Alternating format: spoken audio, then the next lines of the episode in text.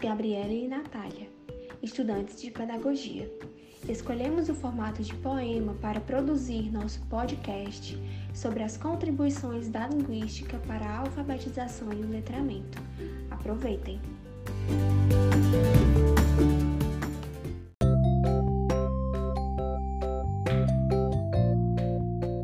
Leitura de mundo. Leio o mundo e leio tudo. É para isso que estudo. Conhecer cada palavra e o seu significado. Como saber se estou certo ou errado? Dou um salto para a alfabetização, singularidade na minha formação. Agora sei que palavra é som, e olha, minha voz já mudou de tom. Antes de escrever, eu falo. Mesmo confuso, não me calo.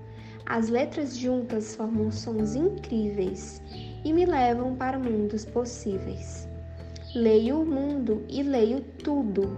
Sim, é para isso que estudo. Abri as portas do armário e enriqueci meu vocabulário. Fui letrado e capricho na leitura independente e interativa, uma belezura. Tenho habilidades de compreensão e adquiri a capacidade de interpretação. Fui alfabetizado e aprendi a escrever. O som das letras já consigo reconhecer. O segredo foi a persistência e agora leio com competência. Sete letras se misturam e, como num passe de mágica, se costuram. Palavras estão sempre a se formar. E eu, como sempre, sigo a estudar. Ninguém nasce alfabetizado, muito menos já letrado. Por todos os lados, somos cobrados. E quando eu não consigo, ah, sou pressionado.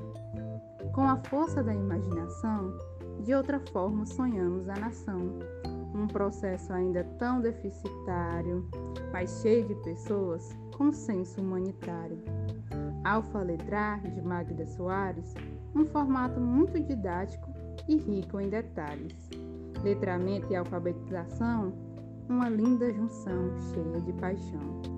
Luiz Carlos, com o pulo do sapo, mostrou o processo de leitura em um só bate-papo, uma eterna disputa entre fala e escrita, Parece até que não enxergam toda a importância da linguística.